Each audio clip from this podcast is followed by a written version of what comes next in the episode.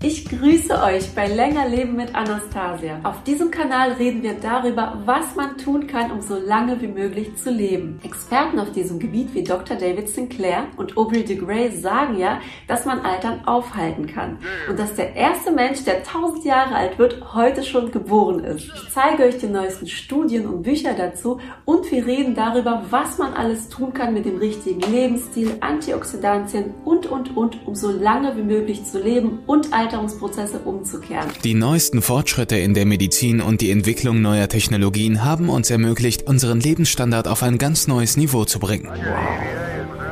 Es gibt auf der ganzen Welt jedoch Menschen, denen es gelungen ist, selbstständig das Geheimnis der Langlebigkeit zu lüften. Und heute werden wir euch diese Person vorstellen. Los geht's! Hallo und herzlich willkommen. Ihr seid wieder bei Zartbitter, Podcast für politische Analysen, mit den üblichen Verdächtigen Konstantin und Lucius.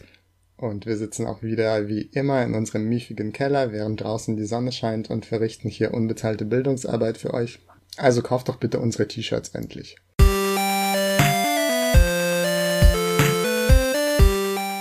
Heute ist äh, das Thema älter werden und links bleiben die zehnte Episode unseres Podcastes. Und ich übergebe einfach mal das Wort an dich. Wir sind ja beide jetzt nicht mehr ganz so jung, also jetzt vielleicht auch noch nicht ganz alt und im Kopf sicherlich auch jung geblieben, wenn man das so will. Okay, ist ein bisschen klischeehaft. Aber man wird älter. Ähm, ich glaube, wir haben uns beide, du kannst ja vielleicht noch selber dann was zu deiner Politisierung sagen, aber in unserer Jugend politisiert. Also ich äh, komme eher aus so einer ökologischen Szene und habe dann halt so ab 17, 18 im engeren Sinne war ich politisch. Jetzt bin ich schon um einiges älter ähm, und tatsächlich ist es so, ja, man wird älter, die einfachen Parolen greifen nicht mehr, der politische Optimismus verfliegt und die Frustration nimmt zu. Vieles klappt nicht, man muss dann auch noch quasi sich viel ums Private kümmern und viele Linke, also das geht dann vielen so, werden ab einem bestimmten Alter inaktiv. Manche geben ihre politische Ideale und Ziele richtig auf tatsächlich, also sagen halt, das war halt bloß so eine Phase in meinem Leben, das was auch gerne unsere Eltern von uns allen hören würden. Und es ist so eine Art Rückzug in den Biedermeier angesagt, also ins Private. Andere wiederum wechseln eher das Pferd. Manche quasi werden dann eher so, ich sag mal, gemäßigt sozialdemokratische Pinguine, werden in Gewerkschaften und Parteien aktiv und ja, da ist es dann auch teilweise problematisch, weil halt die Loyalität zu den Institutionen schwerer wiegt als so ein grundsätzlicher Veränderungswille. Genau, und das ist halt was, was zu dieser Frage führt, wie kann man älter werden und links bleiben? Also auch in einem quasi Sinne von, man möchte halt tatsächlich eine andere Welt erreichen, also so klischeehaft das auch klingt. Vielleicht magst du tatsächlich, weil jetzt die Frage in der Anmoderation aufgekommen ist, äh, was sagen, ab wann du überhaupt politisch geworden bist. Ist jetzt ein bisschen unverhofft, aber vielleicht magst du trotzdem antworten. Also ich möchte zuerst nochmal sagen, dass ich so ein bisschen innerlich gekrümmelt habe, als ich dieses Thema gelesen habe, dass wir das jetzt machen sollen, weil ich natürlich eh schon Komplexe wegen meinem zunehmenden Alter habe und meine Haare ausfallen auf dem Kopf und ich merke schon auch, dass ich mich immer weniger auf Kundgebungen traue und deswegen einfach viel weniger politisch aktiv bin, deswegen. Oh je. nee. Spaß. Aber ich glaube, ich merke an mir schon auch, dass ich äh, weniger politisch aktiv bin als in meiner heißen politischen Phase. Das kann man wahrscheinlich so nicht sagen, aber die war so Anfang Studienzeit, also als ich so 19, 20 war und äh, vor allem in so linksintellektuellen akademischen Kontexten. Und ich glaube schon, dass ich heutzutage weniger Zeit für Politik aufwende, würde ich sagen, aber vielleicht kommt es mir auch nur so vor und äh, auf jeden Fall auch andere Sachen mache als früher. Also früher habe ich so ganz viele Lesekreise besucht und sowas und ähm, auch viel mehr so gelesen äh, und mich mehr mit so diesen ganzen Debatten in der linken Szene auseinandergesetzt und irgendwelche Heftchen gelesen und so ein Kram. Und ich merke schon, dass ich das heutzutage viel weniger mache. Also ich mache immer noch Politik, aber eher so andere Politik als früher und auch Sachen, von denen ich mir früher gesagt hätte, sowas wirst du nie machen, Konstantin. du wirst zum Beispiel nie in eine Partei gehen. Parteien sind äh, reaktionär und so weiter. Und äh, ich merke schon, wie sich meine Interessen auf jeden Fall verschoben haben und auch mein, meine Aktivitäten. Ja, ich komme ursprünglich aus so einer bewegungspolitischen äh, Schiene. Also ganz ursprünglich komme ich aus einer ökologischen Richtung, wobei da muss man ein bisschen vorsichtig sein, ob das überhaupt mal so also ob ich da irgendwie sowas wie ein politisches Bewusstsein hatte, selbst wenn ich, ähm, keine Ahnung, Krötenzäune gebaut habe oder ähm, auch mal gegen, eine, gegen einen ähm, Autobahn Bau demonstriert habe. Ansonsten war ich dann halt später halt aktiv oder also engagiert in so antifaschistischen ähm, Kontexten. Genau, also ich äh, würde sagen, ich gehe auch immer noch mal auf eine Demonstration ähm, und natürlich, also tatsächlich, dass man dann da auch als ältere Person komisch angeschaut wird oder dass man auch so selber vielleicht mit Sachen fremdet, das Gefühl habe ich auch. Ja, aber ich, also ich würde jetzt sagen, ich habe es nicht abgestellt, aber es ist sicherlich auch ähm, viel Enthusiasmus verschwunden und man überlegt sich mehr, soll ich da jetzt hin, soll ich nicht hin?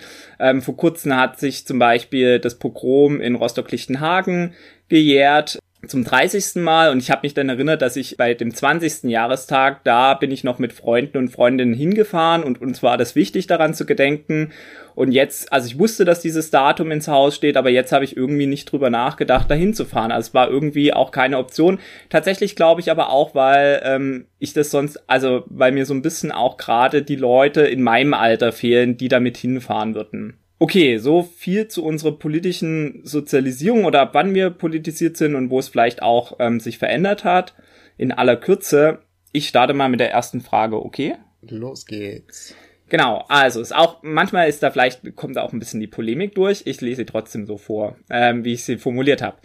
Ähm, Richtung 30 verabschieden sich immer mehr Linke in die private Bürgerlichkeit. Statt zum Politgruppenplenum geht man zum Yoga und statt zur Kundgebung zu gehen, schläft man lieber aus. Ganz banal gefragt, woran liegt das?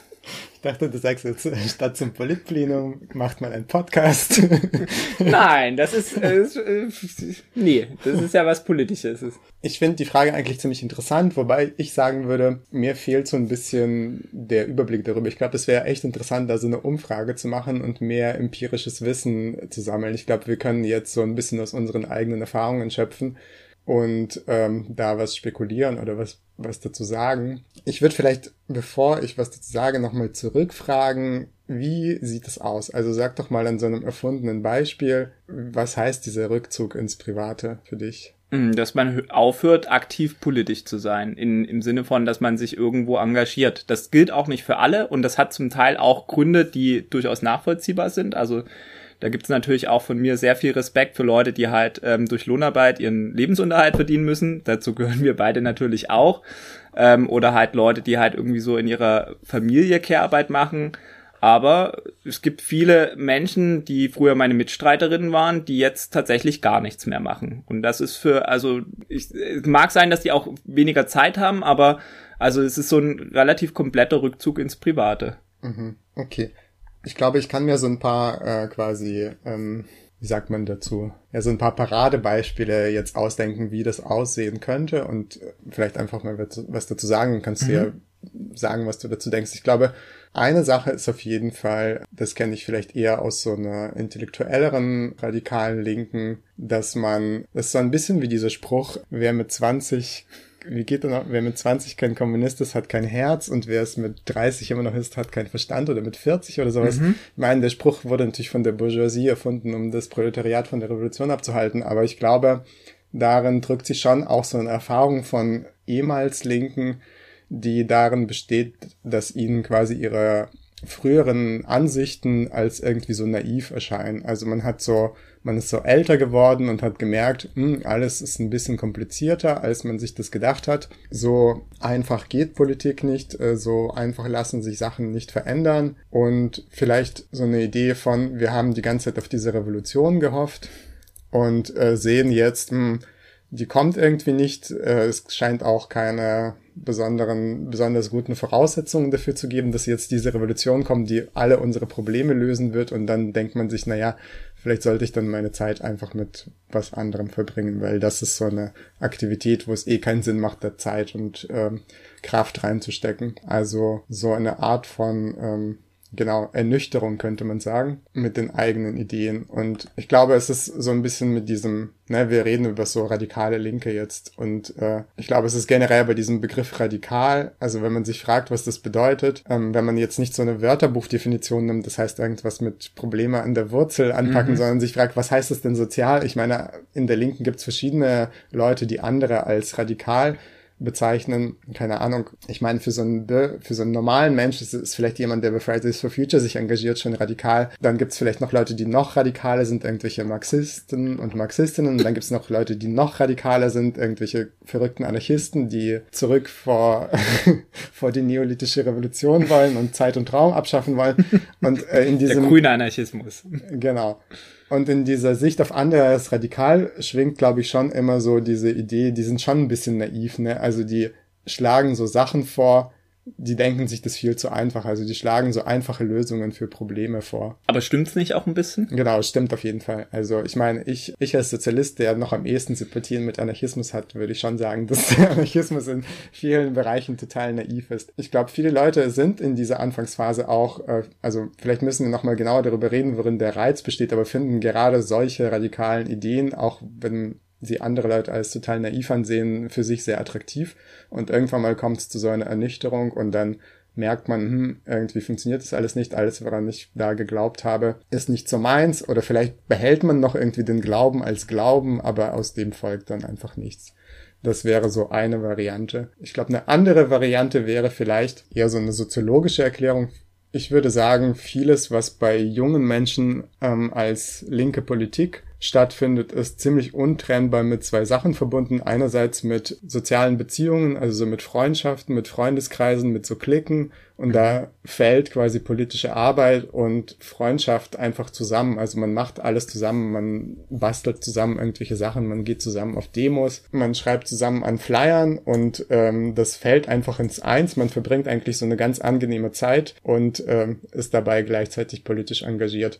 Und sobald diese Freundeskreise sich auflösen, ähm, ist ja zum Beispiel bei vielen Leuten, die studieren so, ne, alle fahren dann irgendwo anders in andere Städte zum Arbeiten. Und dann zerfällt eben dieser Zusammenhang und ähm, wenn man dann alleine ist und man kauft sich Gott behüte ein Haus und zieht dann dahin und man hat einfach nicht mehr diesen sozialen Kontext, dann äh, verfällt auch das politische Engagement, was damit verbunden ist. Und ähm, ich kenne zum Beispiel politische Gruppen, die ganz stark als Freundeskreise funktionieren, auch noch im Erwachsenenalter Mhm. Und wo die Leute auch quasi bis, bis zur Verrentung, bis zu ihrem Tod äh, in den Gruppen dabei bleiben. Und diese Gruppen funktionieren ganz stark über so äh, Pflege auch persönlicher Beziehungen. Also dass die Leute auch ihre Freizeit äh, zusammen verbringen und äh, sich gegenseitig zum Essen einladen und in Urlaub fahren und solche Geschichten neben ihrer politischen Arbeit. Und dann bleiben die Leute auch dabei. Und der andere Punkt, mit dem die Politik verbunden ist, ist ein bisschen schwieriger für mich zu fassen, aber ich würde sagen, sowas wie Selbstverwirklichung oder auch so ein Aufbau von so einer eigenen ähm, Identität irgendwie, also wo man sich selber kennenlernt und seine eigenen Wünsche kennenlernt und auch sich so ein bisschen auf so eine Art gegen seine Umwelt behauptet, durchaus dann mit politischen Forderungen und ähm, gleichzeitig aber in so eine Gruppe will, die das anerkennt und das, das äh, ist, glaube ich, dieses Phänomen von so Subkultur oder so Szene, wie man das auch abfällig heutzutage nennt. Ne, das sind so gleichgesinnte Leute, die mich so anerkennen, wie ich bin, wo ich mich wohlfühle. Das müssen nicht unbedingt meine Freunde sein, aber das ist halt so, alle ziehen sich gleich an und alle hören die gleiche Musik. Im quasi im Widerstand, aber auch in der Zusammenarbeit mit diesen Leuten und mit der Umwelt baue ich mir sowas wie, was ich bin, so irgendwie auf. Und irgendwann mal ist halt dieser Prozess auch abgeschlossen. Und irgendwann mal ist man dann so fertig und wird sich nie wieder ändern. nee. Aber irgendwann mal ist dieser, glaube ich, für die Jugendzeit so ein wichtiger Prozess halt abgeschlossen und man hat nicht mehr so den Bedarf nach einer Subkultur. Man ist dann irgendwie so im Leben angekommen und ähm, empfindet das vielleicht auch nicht mehr als so attraktiv oder vielleicht sogar als peinlich und steigt dann quasi aus dieser Szene auch, auch raus und damit werden auch viele eben Verbindungen zu politischem Engagement abgebrochen. Mhm. Das wären jetzt so zwei Vorschläge, die ich machen würde. Ich weiß nicht, ob du was ergänzen willst oder was dazu sagen willst. Ja, also auf jeden Fall hätte ich noch ein bisschen was zu ergänzen. Ähm, das, was du so ein bisschen als letztes mit anklingen lassen hast, ich glaube, es gibt dann auch noch mal bei der Sozialisierung Geschlechterunterschiede.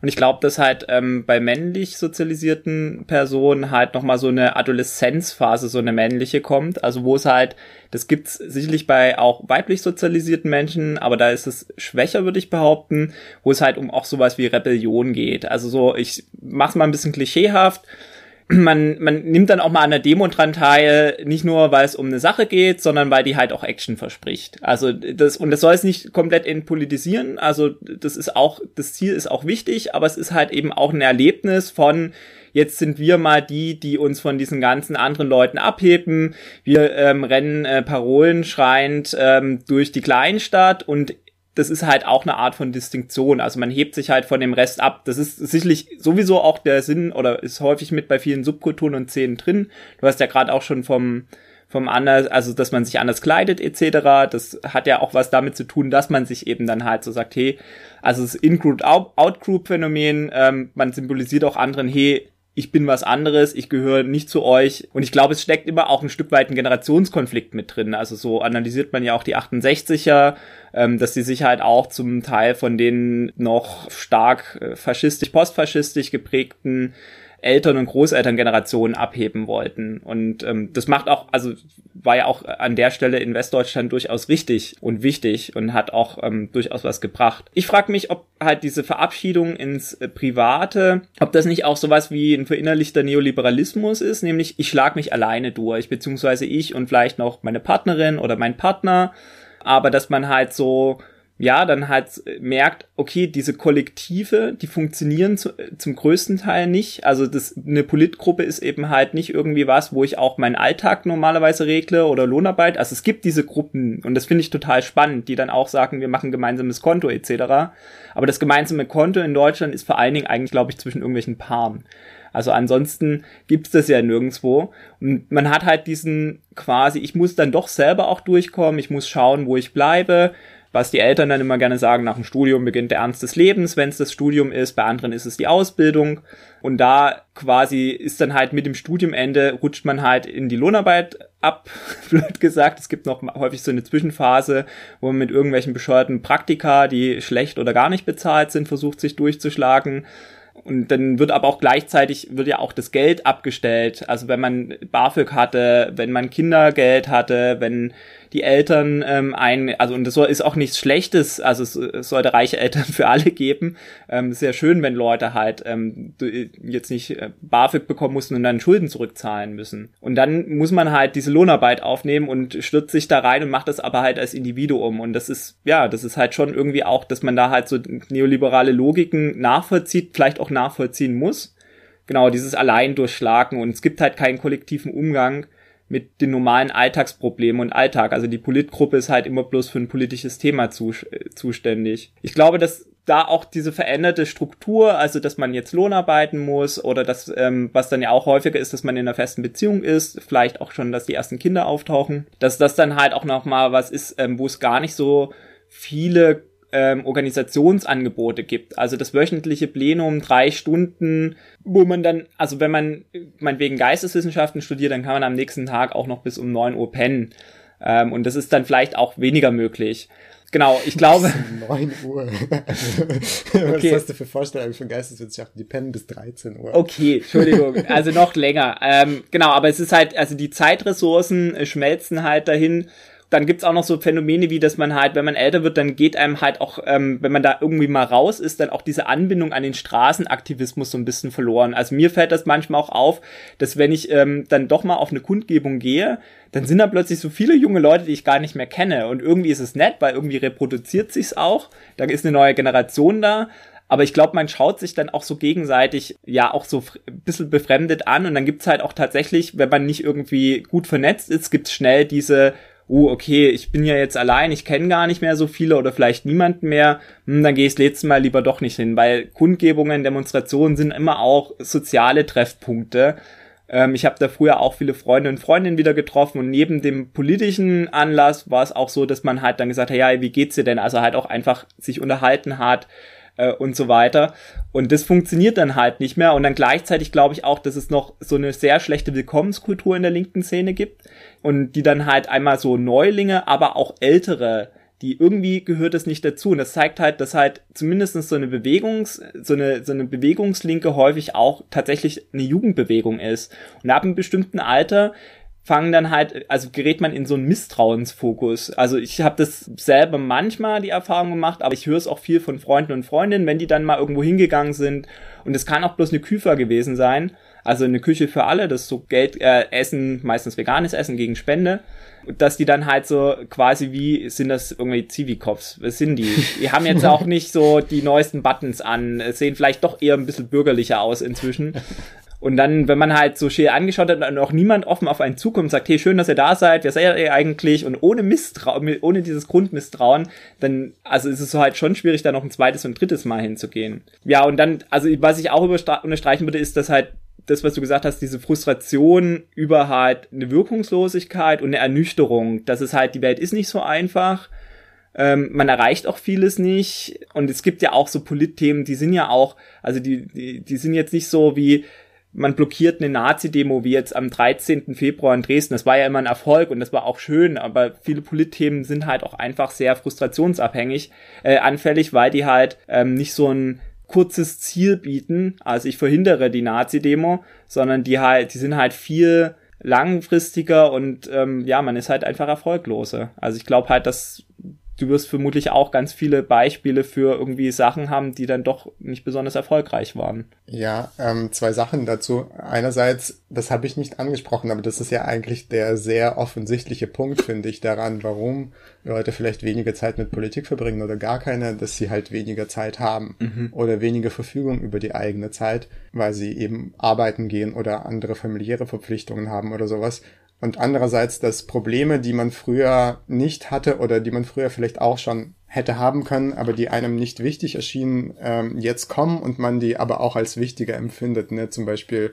tatsächlich so Karriere oder sowas oder ähm, Kinder aufziehen und versorgen oder ich habe so, solche Probleme nicht natürlich, aber zum Beispiel, ähm, ich erinnere mich noch, jetzt kriege ich immer diese Briefe, wo steht, wie hoch meine Rente sein wird meistens denke ich mir scheiße so, wenn ich das lese. Und ich erinnere mich noch, als ich jünger war, habe ich über meine Rente irgendwie so gedacht, naja, ich werde eh keine Rente mhm. bekommen. Die einzige Lösung ist eigentlich, dass die Revolution kommt, damit das klappt mit der Rente. Also muss man jetzt darauf hinarbeiten, dass diese Revolution kommt. Und das war irgendwie also so meine Einstellung dazu. Und jetzt denke ich einfach nur, scheiße, das steht ziemlich wenig Geld in diesem Rentenbescheid man, und, äh, und das ist schon jetzt nicht so, was mich ständig beschäftigt, aber was ich auf jeden Fall viel wichtiger finde heutzutage, mir da irgendwie Gedanken zu machen oder Sorgen zu machen als früher. Und so ist es ja bei vielen anderen Sachen.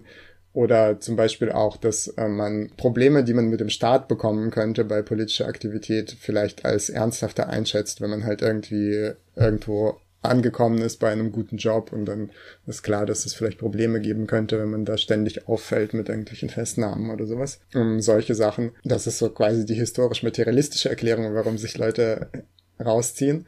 Wobei das natürlich nicht heißen muss, dass man sich also ganz rauszieht. Also es kann, könnte ja einfach bedeuten, dass man weniger macht oder andere Sachen ein bisschen macht. Und wo ich dir total zustimmen würde, es gibt ein bisschen wenig Angebot für äh, berufstätige Leute, Leute mit Kindern. Das äh, prototypische Beispiel ist dieses Plenum, was drei Stunden dauert und so an eine Uhrzeit gelegt wurde, wo man nicht teilnehmen kann und sowas. Da kann man auf jeden Fall viel verbessern. Und die zweite Sache, die ich sagen wollte, ist, dass ich glaube, wenn man über Politik redet, muss man schon ja so ehrlich sein und sagen, Politik ist halt Arbeit und das ist nicht immer angenehm. Man verbraucht halt einen Teil seiner Zeit, die man auch auf jeden Fall angenehmer verbringen könnte es ist anstrengend, man muss manchmal Sachen machen, auf die man keinen Bock hat oder die einen auch überfordern. Und sobald dieser Zusammenhang von Politik und Spaß, den man vielleicht in seiner Jugend in diesen Klicken und Freundeskreisen hat, und sobald der verschwindet, steht man eher vor so einer ernüchternden und anstrengenden Geschichte und äh, dann hört es vielleicht auch auf. Ne? Also dann hat man vielleicht nicht mehr so viel Freude, sondern hat nur die Last oder zunehmend die Last bei der Politik und das ist dann halt auch unattraktiv für viele Leute, die an was anderes gewohnt gewohnt sind einfach. Kurzum, das Leben ist keine Tanzdemo. Ja, auf jeden Fall. Ich finde es bloß ein bisschen, also ja, ne, es gibt diese Frustration, es gibt dieses, es ist Arbeit, es gibt auch einige Sachen, die sind gefährlich. Also wenn, es, ich will da jetzt nicht irgendwie so, ich bin jetzt nicht besonders gefährdet, aber halt, ähm, andere Leute, die antifaschistisch aktiv sind, die sind halt auch einfach, also die gehen in Risiko ein. Wenn du das irgendwie in einer Kleinstadt in Sachsen machst oder so, dann ähm, hast du halt die Böller im Briefkasten und die tote Ratte vor der Tür, die aufgespießt ist, oder dann guckst du dir halt, bevor du losfährst, doch nochmal deine äh, Bremstretet an, ob alles okay ist am Auto und so. Und das ist vielleicht auch was, was man dann in Risiko, was man für sich allein tragen kann, ähm, was man aber vielleicht halt nicht dann äh, für seine Familie gleich äh, mittragen will. Mhm. Ähm, zumal das ja auch, also das ist ja auch bei diesen ähm, wenn man so jünger ist ähm, und Azubi oder Studi, ähm, dann ist es ja auch so, man kommt mit relativ wenig Geld aus. Und diese diese zeitweilige Armut, die aber häufig abgesichert ist, weil man doch aus einer Mittelschichtsfamilie kommt. Also im Notfall ist, rutscht man nicht gänzlich ab. Ähm, das ist was, was man ja dann vielleicht auch sich nochmal überlegt, ob man das für ein, ein, Neugeborenes mittragen will. Also ich kann selber sagen, okay, dann kann ich halt, muss ich halt irgendwie eine Woche äh, gegen Monatsende von Spaghetti leben, aber das ist halt vielleicht nichts, was man halt ein Kind verordnen will. Und ähm, ich glaube, da machen auch Leute Zugeständnisse. Also, dass die sagen, nee, ich möchte jetzt nicht, dass mein Kind in absoluter Armut äh, aufwächst und äh, so spartanisch, wie ich das für mich mal äh, gemacht habe, sondern ich möchte, dass es ihm halt auch gut geht. Und das kann ich auch sehr gut nachvollziehen.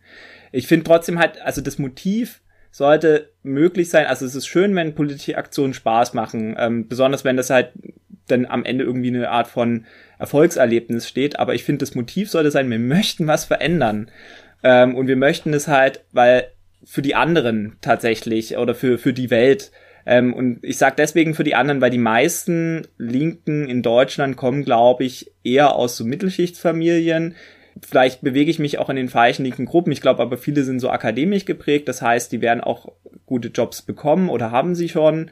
Ähm, und dann muss halt das Motiv sein, ja, klar, man hat, hat auch sicherlich selber was davon, wenn man eine schöne postkapitalistische Zukunft erreicht, aber tatsächlich halt, dass man es auch irgendwie halt für den Teil der Weltbevölkerung macht, die halt nochmal extra unter den Verhältnissen leiden und die halt eben nicht gut abgesichert sind etc. Ja, die nächste Frage ist, welche Rolle spielt Familie und ähm, das Patriarchat bei diesen ähm, quasi, dass man es nicht mehr schafft, links aktiv zu bleiben. Ich habe es anfangs so ein bisschen, aber das ist dann auch äh, sehr polemisch äh, zusammengefasst, sind Kinder konterrevolutionär. Äh, Kinder sind was sehr Schönes.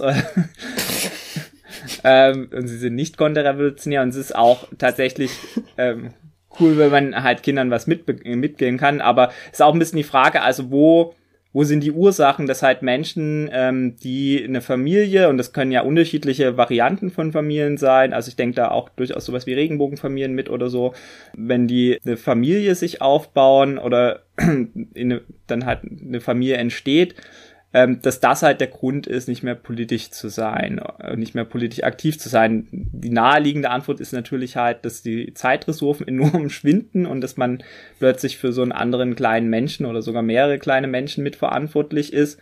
Ich frage mich aber auch, ob nicht irgendwie auch tatsächlich eine Linke auch so ein Stück weit, naja, kinderfeindlich, sage ich mal nicht, aber halt nicht besonders familienfreundlich ist. Also wer da tatsächlich viel besser sind, sind die Gewerkschaften. Also wenn die, ich, die erste Mai Traditionsveranstaltung, ich gehe da auch hin, ich finde dann mal die Reden häufig nicht so ansprechend oder so. Also es gibt auch gute, aber ähm, aber die haben halt tatsächlich eine Hüpfburg.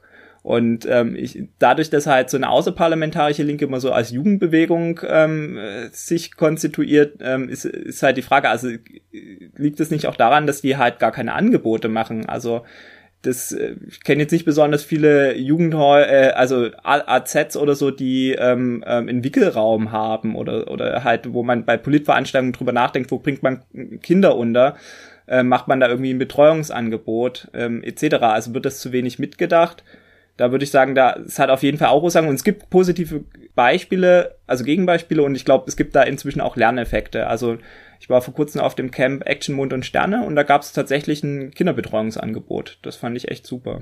Aber was würdest du sagen? Ähm, wo liegt der Zusammenhang? Habe ich jetzt schon alles gesagt? Ich würde auf jeden Fall sagen, Kinder sind total konterrevolutionär. Weil guck mal, die wollen nur essen, spielen, schlafen und neue Wörter lernen. Und die sind für was anderes sind die nicht zu gebrauchen. Die können keine Betriebszeitungen verteilen. Das geht nicht. Ja, keine das Ahnung. ist nicht legal, wenn ich man glaub, die, die verteilen lässt. ja. Ich glaube, wir haben schon alles dazu gesagt, habe ich den Eindruck. Und ich würde auch unterschreiben, dass es da Lerneffekte gab. Ich habe, ich beobachte das auch zunehmend, dass es solche Angebote gibt, wobei man natürlich sagen muss, in einem AZ, da ist nicht mehr die Toilette so, dass man da freiwillig reingehen will. Ich weiß nicht, wie das mit dem Wickelraum werden soll.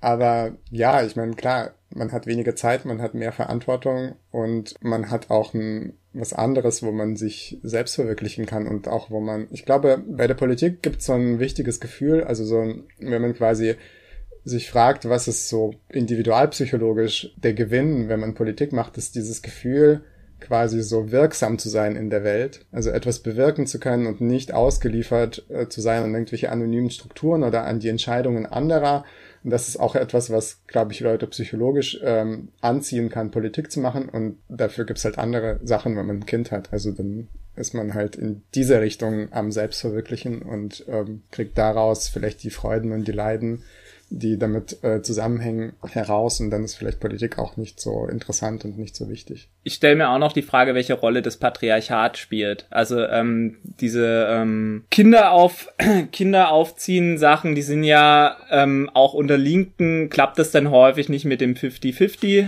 ähm, Verhältnis, also dass man sich da reinteilt, wenn es ein Heteropaar überhaupt ist. Und da ist dann halt die Frage, naja, also ich ich hatte auch mal das Erlebnis, dass ähm, ich in einer Politgruppe war, wo dann halt ähm, der Mann bloß noch kam und die Frau zu Hause geblieben ist. Ja, also da war dann halt klar, dass es halt vor allen Dingen nochmal die Frau extra ein, eingeschnürt hat. Also, na, am Anfang mag das auch vielleicht so bestimmte Gründe haben im Sinne von, ähm, dass halt ähm, die Frau irgendwie die Brust gibt oder sowas, aber also ähm, ab einem bestimmten Alter ist das ja dann tatsächlich nicht mehr ein Grund. Und ja, also da glaube ich, dass halt das Patriarchat auch wieder zurückschlägt. Und da könnte man auch fragen, naja, was ist denn, ähm, dieses, äh, dass die Leute wieder in ihre, in ihre Familien zurückgehen, teilweise auch in ihre Biofamilien, also dass man dann halt ähm, irgendwie zu seinen Eltern zurückzieht, ähm, weil halt die Eltern auch mal auf äh, ihre Enkel aufpassen. Also dann die Oma auf die, auf die Enkel aufpassen. Ähm, das hat schon auch Gründe, weil es halt da auch also häufig keine Alternative gibt. Also es ist doch nicht so, dass dann halt irgendwie, also in den WGs werden Leute mit Kindern in, in Wohnprojekten häufig eher so als anstrengend beachtet. Es gibt viele gute also Ausnahmen und Beispiele, aber ich habe das Gefühl, dass dann Leute auch in so traditionelle Strukturen und ähm, Arbeitsteilungen zurückfallen, äh, weil es halt die Alternativen auch ganz wenig gibt oder die wenig konsequent gelebt werden. Ja, Okay, dann einfach bloß Zustimmung. Dann äh, gehe ich mal weiter. Ähm, der Ausstieg in einen linksliberalen Mainstream fällt offenbar nicht schwer. Ab wann ist die Grenze überschritten? Geht es um eine Kopfsache oder auch um so etwas wie veränderte materielle Bedingungen? Klammer auf, Eigentum und Job. Was würdest du sagen? Ich würde sagen, es geht auf jeden Fall um beides und wir haben jetzt auch schon beides angesprochen. Es geht um die veränderten materiellen Bedingungen, es geht aber halt auch um die veränderten Bedürfnisse, die man hat, glaube ich. Und was man eben so aus so einer Tätigkeit zieht. Ich meine, man kann es auf so eine unschöne Art und Weise machen, aber ich, ich glaube, es gibt so eine ganz generelle Tendenz, äh, die psychologischen Bedürfnisse, die Politik in der Jugend erfüllt, ähm, bisschen zu vernachlässigen und sich nicht damit zu beschäftigen. Und ich glaube, viele Sachen, die man gut oder schlecht findet an, ähm, an linker Politik, erklären sich aber auch aus, aus solchen Sachen. Insofern würde ich schon sagen, dass es eine Kopfsache ist und da verändert sich halt bei den Leuten irgendwas. Ab wann die Grenze überschritten ist, keine Ahnung. Wenn man die Welt liest.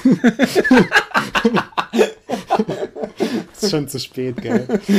Es muss früher uh, überschritten sein. Aber das ist aber sehr großzügig. Nee, sag du mal, ab wann ist die Grenze überschritten?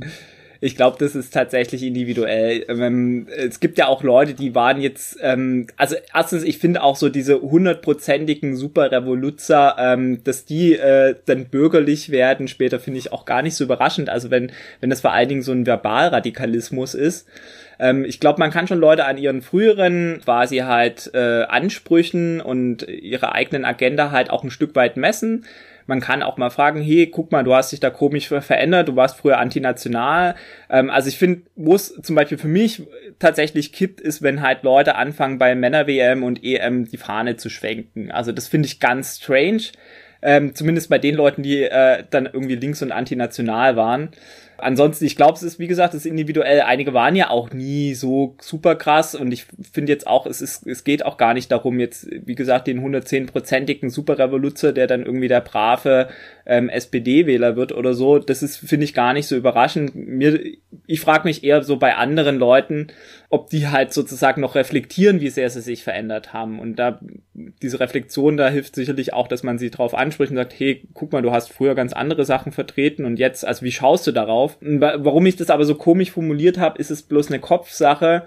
Ist halt so, naja, man kann halt auch also es gibt auch so dieses, man sitzt dann zusammen und schaut so halb nostalgisch zurück und ach, guck mal, und da haben wir dagegen demonstriert und so weiter und man, man, das kein irgendwie so, man distanziert sich davon, aber es ist irgendwie ein ganz anderes Leben. Und das finde ich auch komisch. Also man sagt, äh, es gibt manchmal auch so dieses Bedürfnis, auch von Älteren so ein bisschen auszudrücken, ja, ich bin ja eigentlich, habe ich mich ja nicht verändert. Ich bin ja auch so gerade auch in der Diskussion mit, mit Jüngeren, du, ich habe ja auch zu deiner Zeit etc.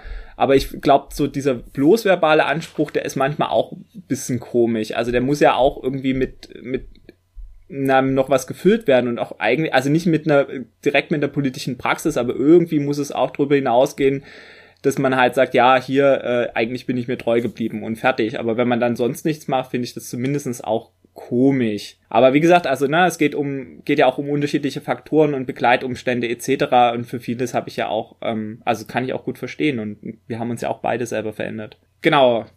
Das ist jetzt ein bisschen historisch beeinflusste Frage. Welchen Einfluss hatte das Verschwinden proletarischer Milieus und der organisierten Arbeiterinnenbewegung? Also, dass es halt ähm, so eigentlich zum Teil so eine Lebensabschnittsphase Linke gibt. Ach ja, die organisierte Arbeiterinnenbewegung ich weiß nicht. Also klar, es hatte natürlich eine Auswirkung, äh, die ist ja auch offensichtlich. Ich frage mich, was, was man mit der Frage anfangen soll. Ich würde sagen, die organisierte Arbeiterinnenbewegung hatte halt zur Voraussetzung eine massive rechtliche Beteiligung von Arbeitern und Arbeiterinnen, Ausbeutungsverhältnisse, die wir zumindest mal im Westen ähm, nur noch im kleinen, viel kleineren Ausmaße beobachten können und schon auch eine krasse homogene Struktur im Lebenswandel der Leute. Also die hatten halt dieselben Lebensverhältnisse, dieselben Arbeitsverhältnisse, dieselben Konsummöglichkeiten und Gewohnheiten. Ich glaube, Leute, die so oft über heute so oft abfällig über Szene reden, müssen sich mal klar machen, dass die organisierte Arbeiterbewegung halt eine Szene war, halt eine sehr, sehr große.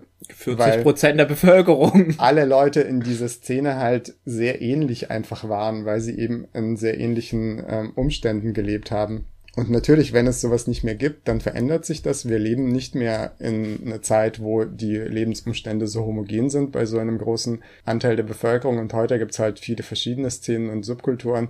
Und äh, es gibt auch viele verschiedene Möglichkeiten, sich im Leben und im Konsum und im Tralala auszudrücken und auszuleben. Ich würde das auch eher als Fortschritt beobachten, bewerten. Insofern, klar, es hat sich was verändert, aber es gibt auch kein Zurück in die frühindustrielle Gesellschaft. und also ich bin immer so ein bisschen unschlüssig, was ich mit solchen Beobachtungen anfangen soll oder was die Leute mir dann so sagen wollen, wenn sie auf sowas hinweisen. Gibt immer so ein bisschen, glaube ich, eine Illusion, dass die Arbeiterinnenbewegung deswegen so organisiert war, weil sie organisiert wurde von, äh, von der SPD und von unseren Gewerkschaften und sowas. Ähm, und das ist sicherlich der Fall, dass sie organisiert wurde, aber ich glaube, sie hat sich auch sehr gut organisieren lassen. Also wenn du halt nichts anderes machen kannst außer arbeiten, auf der anderen Seite dann heißt es dann streiken. Wenn du nichts anderes machen kannst als äh, Arbeitergesangsverein, Ausflüge mit äh, irgendwelchen Wandervereinen und sowas, der, dann hast du halt eine große Subkultur, wo sich halt alle kennen und äh, und das hat man heutzutage nicht. Und mehr weiß ich auch nicht dazu zu sagen. So ein bisschen, so ein bisschen die Frage, wie äh, ist es jetzt schlechter, die Abschaffung des Adelsstandes, ist es jetzt schlechter, um für Emanzipation zu kämpfen heutzutage? Ja, irgendwie fehlt so halt dieser eindeutige Feind damit. Wobei, es gibt jetzt die alten weißen Männer, die ja auch so Privilegien haben die sind vielleicht der neue Adel, die können so einen Degen tragen und einen Zweispanner fahren. Naja, Studentenverbindung gibt's ja auch noch. Genau, aber so, so ein bisschen, ich weiß nicht so genau, was, was mit, ähm, was der Gedanke so, was an dem so interessant ist. Aber vielleicht sagst du einfach was dazu, mhm. warum du das fragst.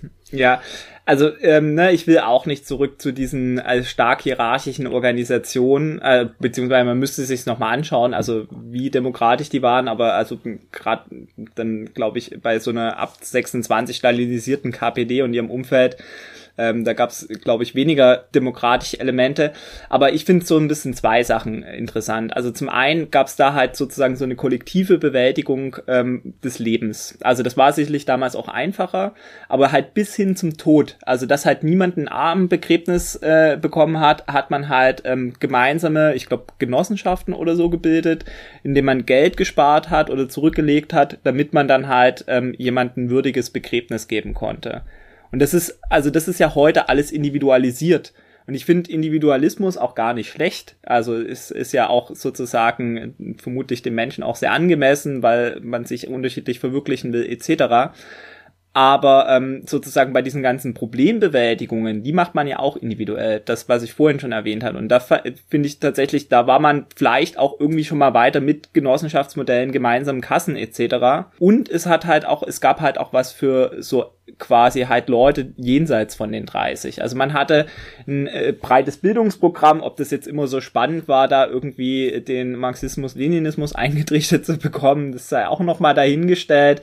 Man hatte ähm, eigene Zeitungen, also und auch dieses Freizeitverhalten, also es gab ja jetzt nicht nur den Arbeitergesangsverein, es gab Rotsport, was weiß ich, da konntest du boxen, konntest du rumwandern etc. Und das ist heute alles was, was ziemlich entpolitisiert passiert. Es gibt ja immer noch Vereine, also es gibt ja immer noch Gesangsvereine, aber ganz wenige, die halt irgendwie so ein politischeres Verständnis haben. Und das, ich würde jetzt auch nicht sagen, das liegt nur daran, dass die Nazis das 33 zerschlagen haben. Das ist ja auch in anderen Ländern, wo es nicht diese diese Härte gab, was was es hier in Skandinavien oder so, ähm, wo es nicht diesen harten Schnitt gab, ist das ja auch nach und nach verschwunden oder in Israel. Das ist ja auch die Arbeiterinnenbewegung, die hat ja mal, ach, die war ja auch mal sehr sehr viel stärker. ähm, genau, bis hin halt zum Wohnungsbau etc. Und das ist halt alles weg. Und ich finde dieses Angebot an Erwachsene und quasi eine kollektive Bewältigung ähm, von äh, quasi Lebensproblemen oder Herausforderungen, das finde ich das Spannende ähm, ohne jetzt irgendwie so nostalgisch, ach, wir brauchen halt wieder äh, das und das äh, zurückzublicken. Äh, du hast ja auch recht, es lässt sich nicht umdrehen. Aber wieder hin mehr zu diesen, wir organisieren uns als Gruppen und das wäre ja auch zum Beispiel eine Möglichkeit, das hatte ich vorhin überlegt, für halt äh, quasi Leute, die eine schlechte Rente bekommen, dass man halt sagt, okay, es gibt Leute, die bekommen eine bessere Rente oder sind irgendwie anderweitig, haben die Privilegien, weil sie besonders viel erben wollen, die tun sich dann zusammen und gleichen das aus. Also dann hättest du zumindestens auch ohne Revolution halt eine bessere Absicherung.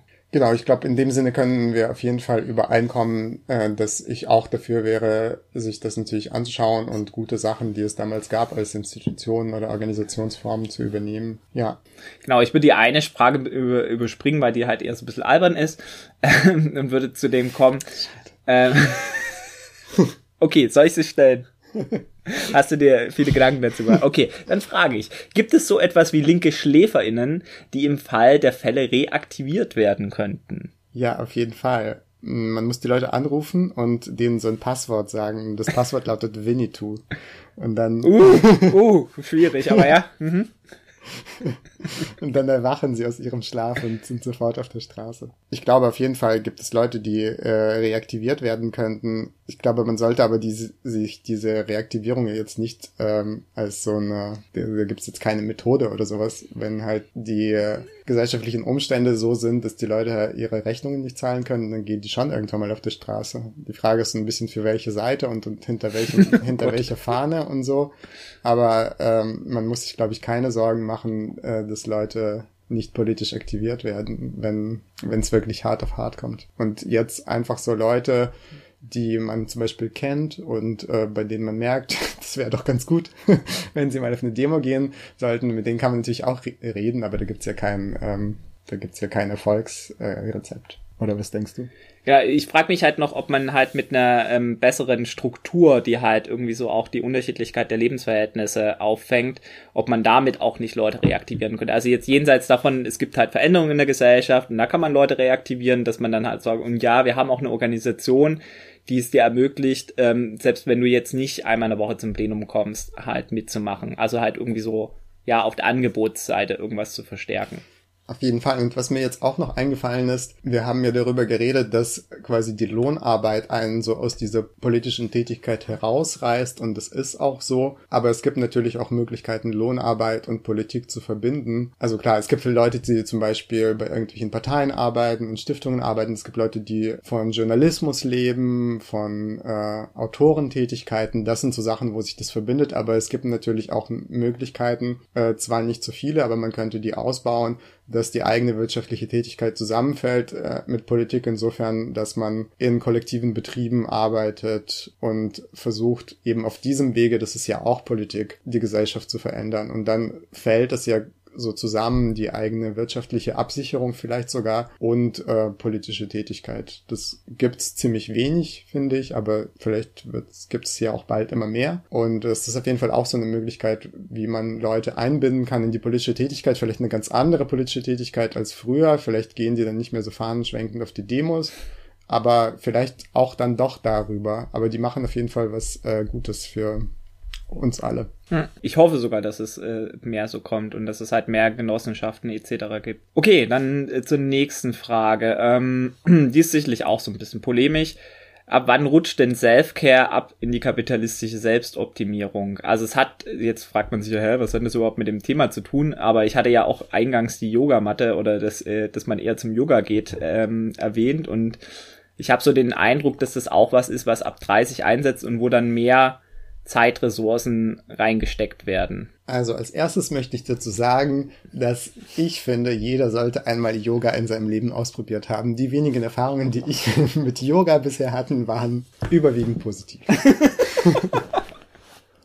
es ist irgendwie so ein, so finde ich schwierig, auf diese Frage zu antworten, wann wird es zu einer Selbstoptimierung? Ich glaube, im Prinzip finde ich das total gut, wenn Leute im zunehmenden Alter mehr auf sich achten und auf ihren Körper achten und sowas und auch auf ihre Psyche. Das heißt ja Self-Care. Ich glaube, es gibt so eine schwierige Sache daran, weil dieser Self-Care-Diskurs, wenn man den so bezeichnen will, der hat sowas an sich, ähm, finde ich, manchmal lese ich das so im Internet, dass Leute schreiben, ich muss jetzt Self-Care machen und ähm, dass das wie so ein wie so ein übergeordnetes Recht für sie erscheint. So, ich darf dann so, ich muss auf nichts mehr Rücksicht geben, dass ich dann irgendwelche Termine verpasse bei irgendwelchen politischen Gruppen.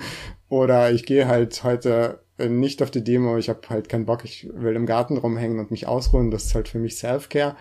Und das ist aber für jeden Individuum eigentlich das wichtigste Recht, auf sich selbst aufzupassen und damit umgeht man natürlich dieses so ein bisschen, damit mogelt man sich herum um diese Problematik, dass man dann natürlich schon halt andere Leute ein bisschen im Stich lässt, wenn man nicht zu, zu dem vereinbarten Termin geht oder ne, das ist halt so ein Widerspruch, den jeder mit sich selbst ausmachen muss. Also wie viel Zeit und wie viel Kraft wende ich in mein politisches Engagement? Was ist jetzt noch gut für mich? Wo merke ich, dass es nicht mehr gut ist?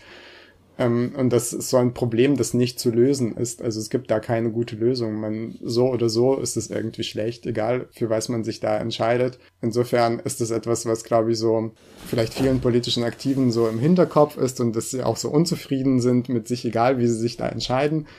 Äh, und da kommt man halt nicht drum herum, und manchmal habe ich das Gefühl, dass man versucht, so drum herumzukommen, indem man so verfügt, jetzt ist Self-Care angesagt und jetzt kann mir auch niemand mehr irgendwelche Vorwürfe machen, weil ich mache halt Self-Care. Und äh, da gibt's keine Maßstäbe mehr, nach denen man das vielleicht kritisieren könnte, weil so ist es halt in diesen, in diesen ganzen Diskursen. Und es ist ja auch ganz gut, dass man mehr auf sich achtet, aber ähm, man darf das eben nicht zum Argument machen, wo alles andere nicht zählt, finde ich. Mhm. Ja, also ähm, sollte auch niemand irgendwie einen Burnout haben durch Politarbeit oder Politarbeit kombiniert mit Care-Arbeit und Lohnarbeit oder sowas. Sollte aber auf der anderen Seite habe ich manchmal das Gefühl, dass es sich halt sehr in diese, also auch eben mit zunehmendem Alter sehr in diese, in diese Sphären verlagert. Und es ist halt so ein bisschen schwierig, weil man will natürlich auch, dass äh, alle Leute sich gut fühlen oder dass es ihnen gut geht. Und ähm, man, ich finde auch, das ist ja häufig auch so eine, so eine, ähm, so ein Ersatz, dass man dann in die Richtung geht. Bei manchen wird es dann auch manchmal auch sehr strange religiös oder so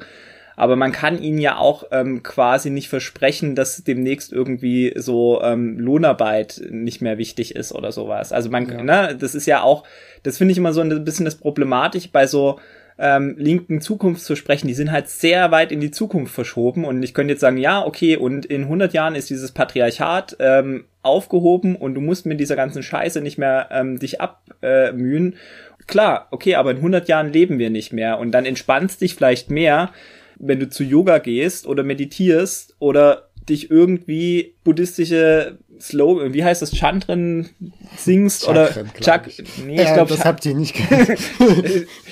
Chakren heißt nicht, äh, also da irgendwas singst, weil und das hilft ja den Menschen tatsächlich, also weil es ja auch eben eine Kopfsache ist und ähm, da kann ich halt mit diesen in die super in die, in die in die Zukunft verrückten Glücksversprechen kann ich da auch nicht wirklich ein, gutes Alternativangebot machen. Also ich kann man kann höchstens sagen, okay, wir schaffen wir versuchen mal halt, dass es halt irgendwie in unserem unmittelbaren Umfeld möglichst wenig patriarchale äh, Verhältnisse gibt, aber halt irgendwie so in allen anderen Sphären, wo man dann doch auch meistens durch muss, weil man nicht in einer kleinen abgetrennten Kommune lebt, wird man halt immer wieder auch mit dem ganzen, mit den ganzen Zumutungen konfrontiert. Okay, dann die vorletzte Frage.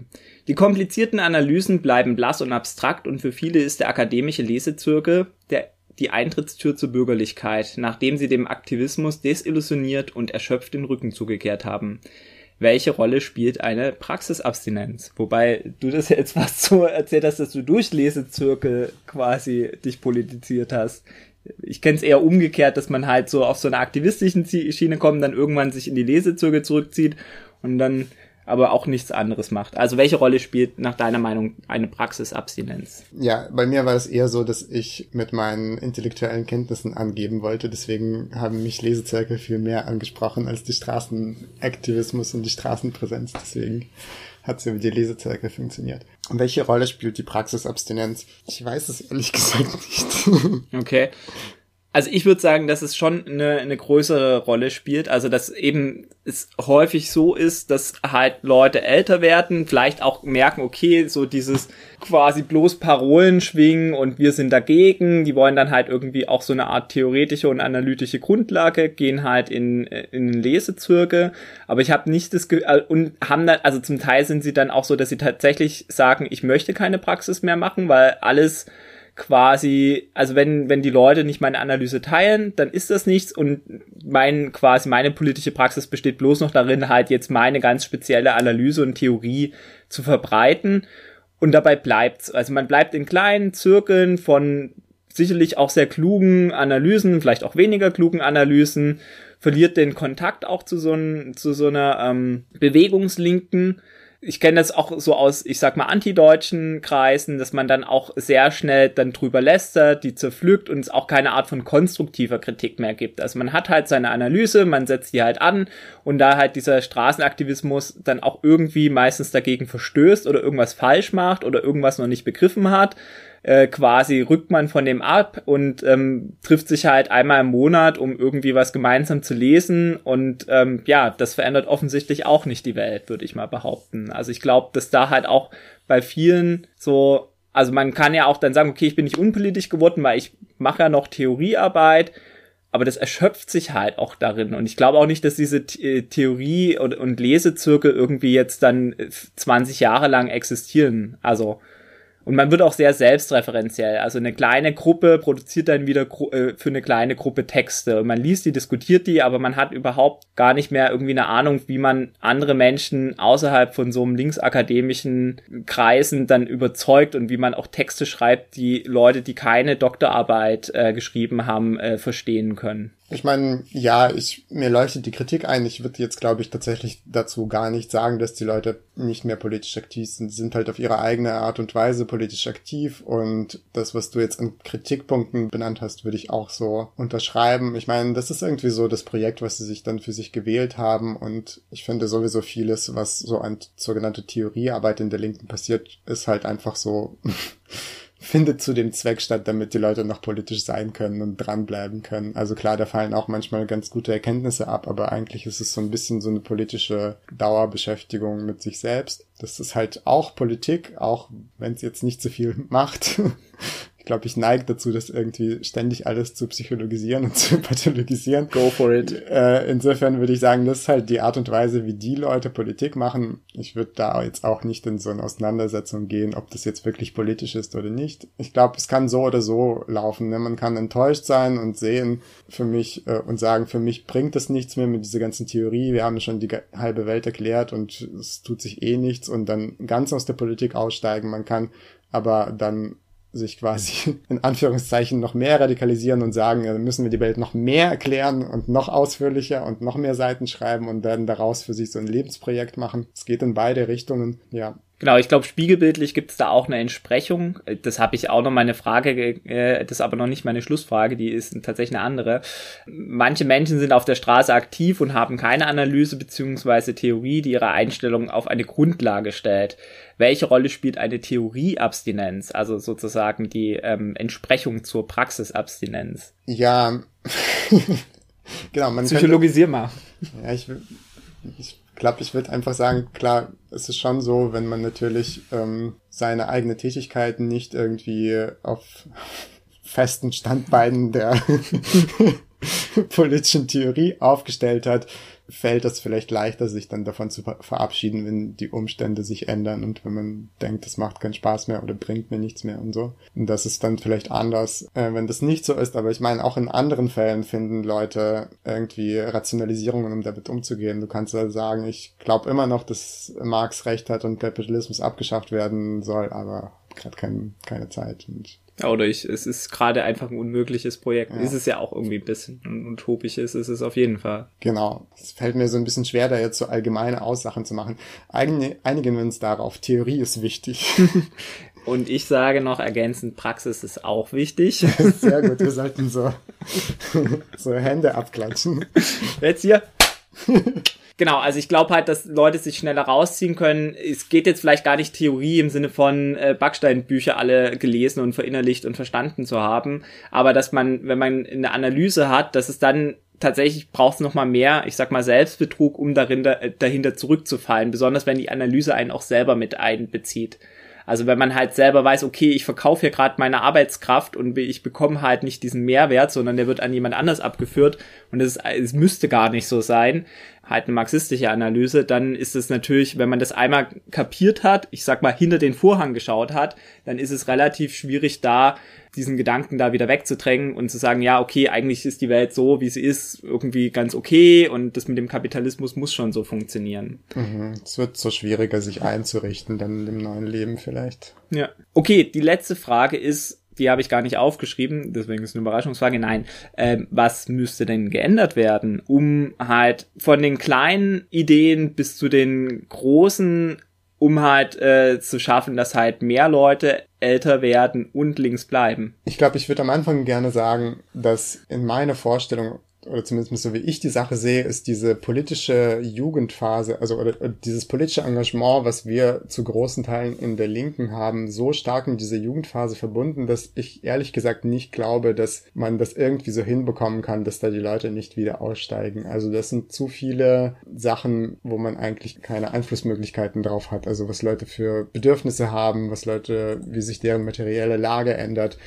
Aber das heißt nicht, dass es nicht total wichtig wäre, trotzdem diesen Schwund, sage ich jetzt mal, abzumildern und abzuschwächen. Und wir haben ja schon viele Sachen genannt. Ich versuche das mal zusammenzufassen und du kannst danach nochmal ergänzen. Mhm. Das eine ist, Organisationsformen zu finden, die es für Berufstätige, für Leute mit Kindern, für ältere Menschen leichter machen, mitzumachen. Also Stichwort, auf wann legen wir das Plenum oder machen wir es, machen wir es überhaupt mit dem Plenum oder gibt es da nicht andere Möglichkeiten? Dann hast du ja auch angesprochen, keine Ahnung, so eine bessere Kultur, eine inklusivere Kultur, die auch ältere Menschen anerkennt mit ihren Bedürfnissen und Wünschen. Naja, die halt, ähm, ich meine, ich würde dir total zustimmen. Es gibt diesen Generationenunterschied und äh, mir geht's ja auch so. Ich finde zum Beispiel aus irgendeinem unerklärlichen Grund finde ich die meisten jungen Leute langweilig und will die auch gar nicht kennenlernen.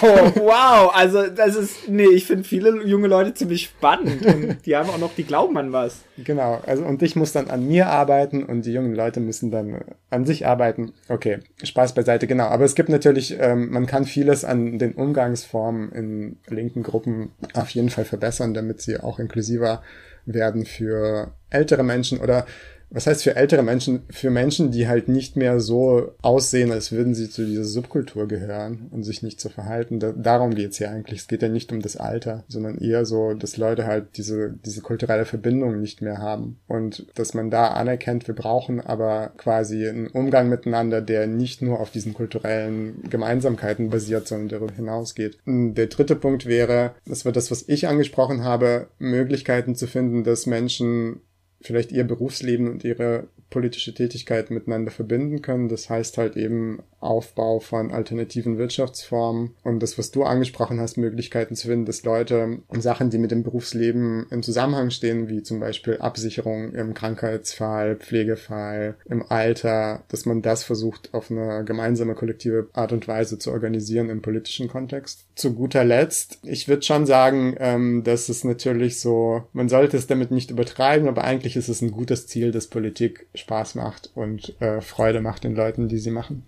Mhm. Ähm, ja, ich find's schön, wenn's Freude macht und Spaß macht, aber ich bin tatsächlich, also das Motiv sollte ein anderes sein. Und man sollte auch schon von Anfang an bereit sein, eine gewisse Frustration mitzunehmen und zu sagen, okay, das ist halt eben kein Wohlfühlding. Ich mach's für die Sache und ich mach's halt eben nicht dafür, dass mir dann viele Leute auf die Schulter klopfen etc., sondern es gibt halt einfach Risiken, es gibt Frustration und ähm, das Erfolgserlebnis sollte vor allen Dingen im Gelingen liegen und nicht quasi, weil ich jetzt, weil dann, dann wird's halt häufig auch so, okay, dann macht man halt ähm, eine Party, nennt die Soli-Party, weil man Bock auf Party hat, aber man sollte halt das machen, um zu sagen, hey, ich, da gibt's halt dann genügend Geld für eine, für eine sinnvolle Sache. Ähm, also, dass man sozusagen so ein, ja, eine andere, vielleicht tatsächlich ein bisschen eine andere Ethik beim Motiv äh, da quasi drunter stellt fände ich gut. Diese Willkommenskultur, also da müssen, Linke irrsinnig an sich arbeiten, dass halt, wenn Leute Interesse zeigen, auf die zugehen, denen halt mal eine Stadtführung anbieten, wenn die irgendwo neu sind.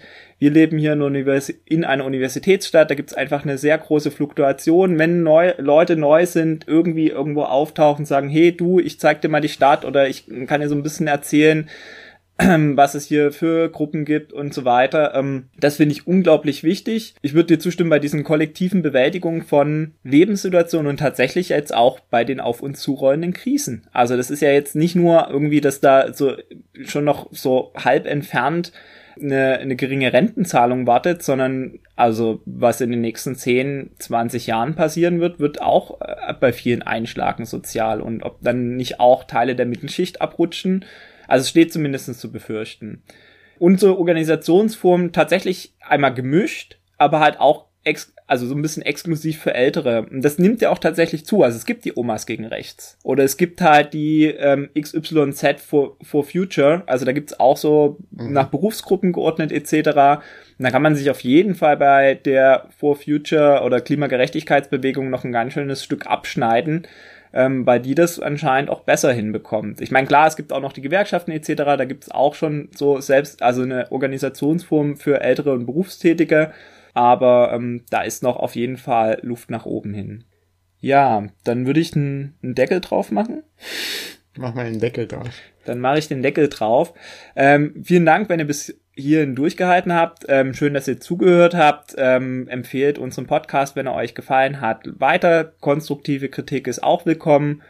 Und ähm, wir hören uns dann zur nächsten Folge zum elften Mal. Konstantin wird sich was überlegen. Hast du dir schon was überlegt oder ist es ein Überraschungsthema? Ich dachte, wir wollten Bücher vorstellen. Okay, dann holen wir das mit der Buchvorstellung quasi halt noch nach. Das war ursprünglich mal für heute geplant. Dann, ja, bleibt gesund und kritisch. Und schönen Tag noch. Und haltet die Ohren steif. Ah, und wenn ihr älter werdet, dann bleibt links. Auf jeden Fall.